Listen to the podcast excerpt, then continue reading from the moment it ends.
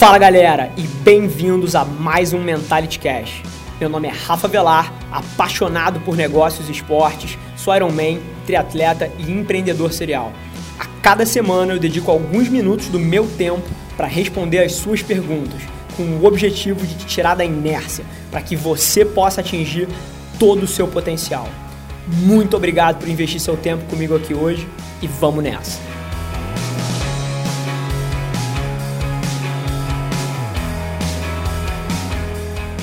Esse é o episódio número 11, onde a gente fala sobre empresas familiares, influenciadores digitais e a gente debate um dos temas que mais me fascina: gestão de pessoas. Fica ligado, hein?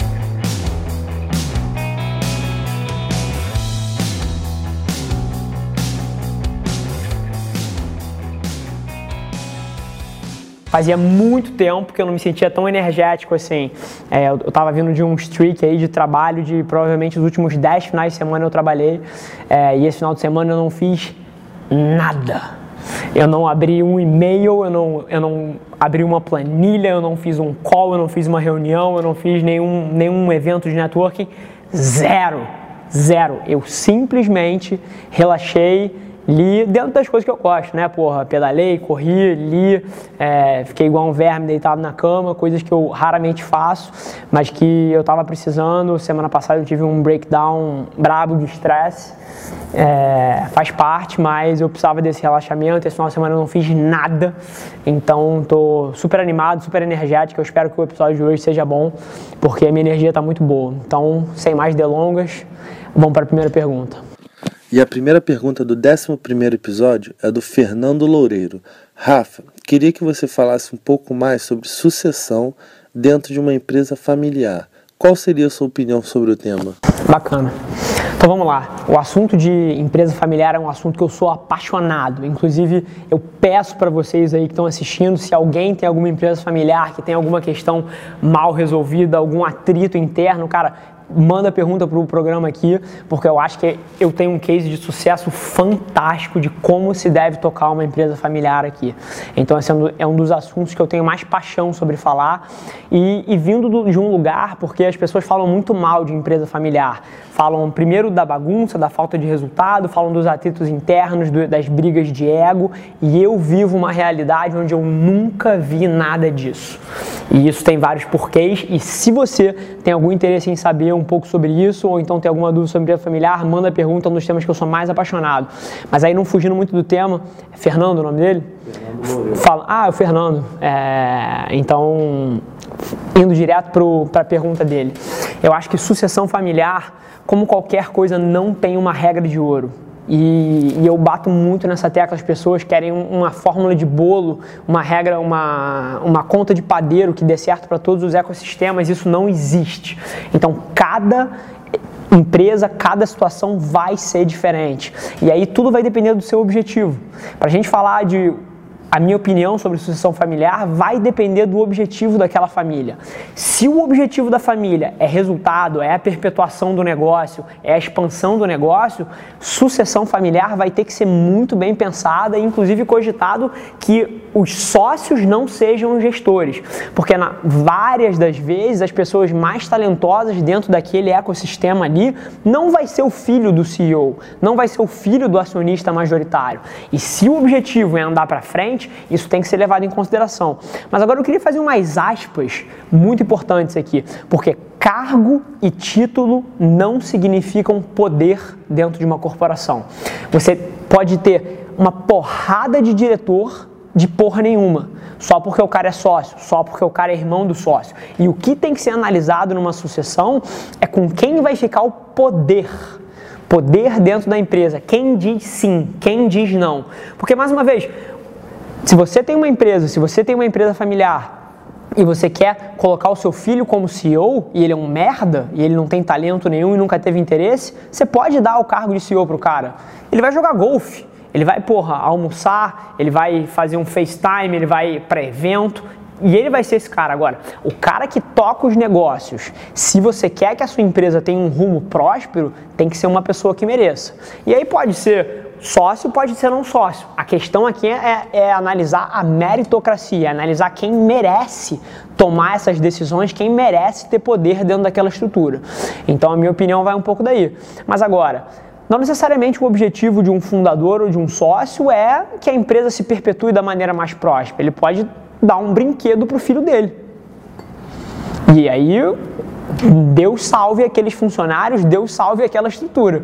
Mas tudo vai depender do objetivo. Se o objetivo for prosperidade, o projeto de sucessão tem que passar por um conceito meritocrático, de quem merece estar ali. E talento não é uma coisa tão óbvia. Então não é porque o irmão é o irmão mais velho, porque trabalha há mais tempo, que tem que pegar a presidência, tem que pegar a liderança. Quem tem que pegar a liderança é quem traz mais resultado, quem tem mais talento para liderar aquele grupo. Agora, tudo vai depender do objetivo e tem que ser olhado caso a caso e eu não tenho audácia de querer dar um ponto final aqui sem saber o contexto que você está inserido. A segunda pergunta é da Bárbara Freitas. Rafa, meu marido dá aula de capoeira aqui em Boston. Começamos há quatro anos com dois alunos e hoje temos 19, mas nunca fizemos um trabalho de divulgação sem ser o boca a boca. Como podemos começar? Legal. Eu acho que a gente tem vários elementos interessantes aí. Capoeira fora do Brasil já é um negócio um pouco inusitado, mas vamos lá. É, se vocês cresceram de dois alunos para 20 alunos e vocês mantêm essa base, é porque claramente o que vocês fazem é decente. Vocês não teriam 20 pessoas, por mais que isso possa parecer pequeno, se o trabalho de vocês não fosse, não fosse muito bom. Então, analisando o business de vocês, tá, já sei. É, você falou até de, de boca a boca e eu achei isso super interessante. Eu acho que o que você deve fazer é boca a boca. Só que você tem que sair do ambiente offline e ir para o ambiente online. A forma como eu acho que a maioria dos negócios como o seu, uma academia, um professor de jiu-jitsu, um professor de dança, essas pessoas autônomas que prestam é, serviços é, através da, da própria pessoa, né? Um professor de inglês, um professor de capoeira, um professor de boxe, de muay thai. Eu, eu atualmente sou obcecado por, pelo uso de influenciadores. E você não, e o fantástico dessa estratégia é que você não precisa de dinheiro, porque se o capital da operação é o seu trabalho, você colocar mais um aluno não te custa nada. Você já tem a estrutura. Então, a forma como eu atacaria isso é usando influenciadores. Então, eu olharia, pegaria o teu Instagram, abriria o Instagram na sua localidade agora, veria todos os dias todos os dias, pelo menos três vezes por dia, os indivíduos que estão sendo featured ali, né, os indivíduos que estão é, sendo tão em, foco ali naquela localidade, pesquisaria por local, colocaria o teu bairro, colocaria a tua vizinhança e veria quem são os influenciadores daquela área através dessa pesquisa no Instagram. E aí convidaria cada um deles para ir fazer capoeira com você de graça de graça. Eu não pediria para ele tirar uma foto, eu não pediria para ele postar no story, nada, de graça. Se você convidar 50 pessoas, 5 talvez passem lá. Talvez dessas 5, uma poste uma foto. E aí, cara, você já tem uma coisa muito forte, porque a quantidade de influência que, que esses indivíduos têm é gigante. Então, se você conseguir um influenciador certo para ir na sua aula de capoeira, ele gostar porque capoeira é uma coisa diferente e essas pessoas adoram setar a moda e ele postar, cara, você provavelmente vai ter um retorno desproporcional disso. E você pode trabalhar isso de uma maneira muito mais granular também, porque provavelmente é... E aí, eu não sei se a capoeira é para crianças, eu não sei se a capoeira é para adultos, para adolescentes, eu não tenho contexto, mas por exemplo, e aí Vou dar um exemplo prático de como você poderia aplicar se a capoeira fosse para crianças. Você poderia, por exemplo, mandar uma mensagem para todas as mães que são influentes naquela área. Então, mais uma vez, pesquisa quem são as pessoas que estão sendo featured ali, vê quem tem filhos e convida, ó, seu filho pode fazer aula de graça aqui na minha capoeira. E começa a ofertar coisa de graça para as pessoas. Isso vai fomentar o boca a boca, porque se o seu produto for bom, se a sua aula for boa, essa pessoa vai comentar. E aí é uma mãe que coloca o filho dela aqui, que vai para uma reunião de pais, ah, o meu filho começou a fazer capoeira, é o máximo. Então, a forma de uma maneira geral, como eu falaria para você agir, é você reconhecer como as conversas são feitas hoje em dia.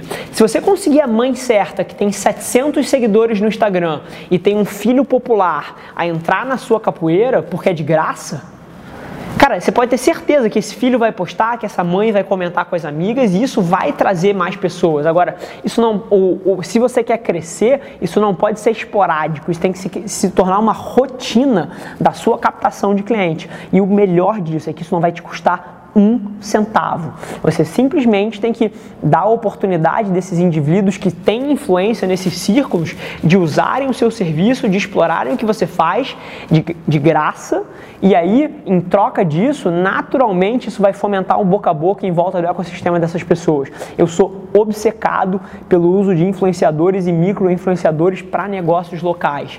Então é você achar os indivíduos que conhecem bastante pessoa, que formam opinião, é aquela garota que é popular na escola, é aquele garoto que é bonito e pega onda e é popular naquele ecossistema, e você dá um jeito desses caras carregarem o nome da sua marca é, de graça para você. E você tem uma moeda de troca, que é um serviço que você pode colocar à disposição dessas pessoas. Cara, influenciadores é, é uma coisa monstruosa. Eu acho que todos os negócios que estão bombando hoje em dia, você vê restaurantes como Graviola, você vê a Soul Cycle, você vê. É, não é Soul Cycle que chama aqui no Brasil, eu esqueci, é Velocity. É, todos esses lugares fazem uso desses formadores de opinião é, e estão explodindo. Se eu não me engano, o Graviola abriu quatro localidades em menos de seis meses, botou a Pugliese para fazer. Não estou dizendo que você precisa de uma Pugliese, mas é você entender que o ramo digital é igual o boca a boca é, do offline, só que ele é mil vezes mais poderoso porque você pode fazer isso em escala. Enquanto se você tivesse só o boca a boca offline, é uma mãe, ela pode falar com cinco. Agora, se você fizer essa mãe postar uma foto do filho dela na sua capoeira, Cara, 700 de pessoas acabaram de ver que você tem um lugar de capoeira. E aí tem toda a estratégia por trás. Você tem um site bonito, você tem uma um Instagram bonito. Então, todas essas peças jogam a favor. Mas eu sou obcecado de você fazer uso é, da influência que as pessoas têm nos círculos sociais dela. Cara, não precisa nem muito longe. Tipo, você sabe que eu tô fazendo um sorteio de um site fotográfico. Sim. Um amigo meu, ele participou de um programa da MTV e tem 50 mil seguidores. Hoje ele falou que postar, tipo, só dele comentar com os amigos dele, a publicação já tem mais de 150 comentários. Ele ainda não postou. Sim. Aí quando ele postar, tipo, vai vir um absurdo de gente. Tipo, hoje mesmo, tipo, acho que né, tem 170 comentários e eu mesmo tipo, não divulguei. Só falei, gente, eu vou fazer o sorteio. Sim. A própria, próprios amigos vão divulgando, divulgando, divulgando, que o outro divulga. Então, tipo... É inacreditável. Eu, eu acho que até os próprios influenciadores não têm noção do que eles têm na mão e, e subutilizam isso. Inclusive por isso a gente está com a Velar Media aí, daqui a pouco a galera vai ouvir falar sobre isso e vai entender um pouco mais. Mas eu acho que os próprios influenciadores não têm noção do poder que eles têm na mão. É, e dá para tanto gerar negócio quanto fazer uso dessas redes de influência de uma maneira que as pessoas não estão aproveitando. E a última pergunta do 11 episódio é do Gerard Derrouro. Rafa, comenta um pouco sobre gestão de pessoas. Queria que você falasse mais especificamente sobre o equilíbrio entre ser duro e compreensivo, sendo objetivo, tirando o melhor de cada um. É, RH é o meu tema favorito. Eu posso gostar de marketing, eu posso gostar de vendas, mas pessoas é um tema que eu sou obcecado. E liderança é uma coisa que eu acho que não é que seja básica, porque é difícil pra caralho de acertar, mas eu acho que as pessoas olham pelo ângulo errado e eu acho que a maioria das pessoas erra a forma de gerir os outros porque elas estão preocupadas com o que elas querem. E não é assim que funciona. É tão simples quanto isso. É, o equilíbrio entre você ser duro e você ser compreensivo é muito fácil de você entender. A partir do momento que você entende quem é a pessoa que está do outro lado. A maioria das pessoas seta um padrão. Ah, é esse nível de resultado que eu quero, é esse nível de comprometimento que eu quero aqui nessa empresa. Só que as pessoas são diferentes. E na hora que você rotula como todo mundo tem que ser pelo seu processo, você não está deixando espaço para as individualidades, você não está deixando espaço para as pessoas é, serem bem-sucedidas, porque a sua verdade provavelmente não é a verdade dos outros. Então, o equilíbrio entre ser duro e ser compreensivo está no que você espera da outra pessoa e no que ela está disposta a dar todo mundo que trabalha comigo, eu tenho conversas absurdamente francas sobre o que aquelas pessoas querem. Eu não, eu não, eu não tenho a audácia de querer pensar que todo mundo quer ser massivamente bem sucedido, que todo mundo quer ficar rico, que todo mundo quer trabalhar 12 horas por dia. É óbvio que não. É óbvio que não mas a maioria dos gestores seta um parâmetro de dureza e de cobrança com base no que eles querem para a empresa. Quando na verdade a melhor forma de você fazer isso, isso pode ser um pouco contraintuitivo, é você entender o que outra pessoa quer e aí você montar um processo no qual aquela pessoa vai ser bem sucedida. E é claro que isso passa pela seleção que você faz para as pessoas que vêm para sua empresa, mas mesmo dentro de uma equipe que tem objetivos parecidos e personalidades parecidas, você ainda vai ter aquele cara que quer trabalhar 16 horas por dia e aquele cara que quer trabalhar 10 horas por dia extremamente focado. Você vai ter aquele cara que quer trabalhar 12 horas por dia, você, quer ter, quer, você vai ter aquele monstro de produtividade que quer trabalhar 6 horas por dia, produzir mais todo mundo, mas não quer conversar e quer sair da empresa o mais rápido possível. Então você vai ter vários tipos de pessoas diferentes. E o nível de cobrança e o nível de dureza em cada um tem que ser de acordo com o que você sabe que aquela pessoa quer doar de volta. Ponto. Mas aí, dureza eu digo no nível, eu, eu sempre falo no nível de responsabilização, não é gritar com alguém. Não é você chamar atenção na frente do escritório inteiro quando ela faz uma besteira.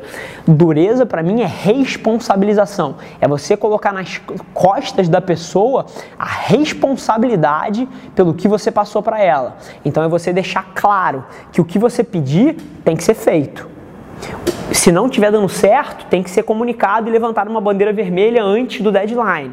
Então, tudo passa pelas expectativas que você seta e pelo que você entende que a pessoa quer doar. E você tem que ser realista nisso. Agora eu te digo uma coisa: a maioria das pessoas não está disposta a fazer essa engenharia reversa do que o outro quer. E é aí que os, que os conflitos começam, porque você está cobrando uma pessoa e sendo duro com alguém que não quer te doar tanto quanto você gostaria que ele tivesse doando. Então você tem uma opção, ou você demite essa pessoa e contrata outra, ou, ou você vai para o resto da vida ficar lidando com esse problema. Porque você tem que ser duro e tem que cobrar as pessoas na medida que elas podem integrar, in, in, entregar. Entregar. Então, é você ser honesto nesse diálogo com as pessoas e entender o que elas querem. E a partir do momento que você sabe o que elas querem, você sabe o quanto elas querem doar, aí você cobra elas de acordo. Mas é fundamental você entender uma coisa: as pessoas vão te entregar o que você aceitar. Então, essa questão de dureza, você tem que definir os padrões que você quer e não aceitar nada diferente daquilo. Da primeira vez pode ser desconfortável, da segunda vez pode ser desconfortável, mas a partir da terceira e da quarta, as pessoas já sabem que não vai ser aceito X, Y, Z. E aí o processo começa a fluir. Mas essa pergunta é um pouco mais ampla. Ser duro e ser compreensivo é uma questão de você entender com quem você está trabalhando e você mapear os objetivos dessa pessoa. E aí você cobra de acordo. Porque cada pessoa vai ter um nível de talento e um nível de comprometimento diferente. E é a sua tarefa como gestor, é a sua tarefa como líder entender como cada pessoa quer navegar isso e você botar ela numa posição na qual ela possa ser bem sucedida. Porque o que mais acontece hoje em dia são gestores utópicos que acham que todo mundo tem as mesmas ambições deles e que todo mundo quer tudo que eles querem. E o mundo e a vida não funciona assim. Bom, galera, é, esse foi o 11 episódio. É, mais uma vez, eu não canso de falar isso. O, A interação de vocês é fundamental para o projeto. Não tem como a gente sobreviver sem o feedback de vocês, sem, sem a, ajuda de vocês. E tem sido fantástica essa jornada. Então, a galera vindo no DM, a galera perguntando no Facebook, no Twitter, até interagindo nas próprias postagens do Instagram, é, tem sido fantástico. Eu não conseguia antecipar a quantidade de, de realização que isso ia trazer para mim. É um prazer estar em contato com a galera, é um prazer estar tocando nesses temas que a maioria das pessoas não pode tocar porque elas têm um interesse em você, elas querem te converter. Na hora que elas estão falando sobre empreendedorismo, elas estão falando sobre empreendedorismo, mas elas querem te converter no curso XYZ delas. Na hora que elas estão falando de marketing digital, ela no final das contas quer que você dê download de um e-book. Então, a oportunidade que a gente tem aqui de ter uma conversa muito mais franca é uma coisa que eu vou explorar muito, mas que eu conto com a, com a presença de vocês e com a ajuda de vocês para que a gente possa construir esse conteúdo cada vez melhor. Galera, por hoje é só. Mas você não tem ideia de quanto eu aprecio você ter investido seu tempo aqui comigo.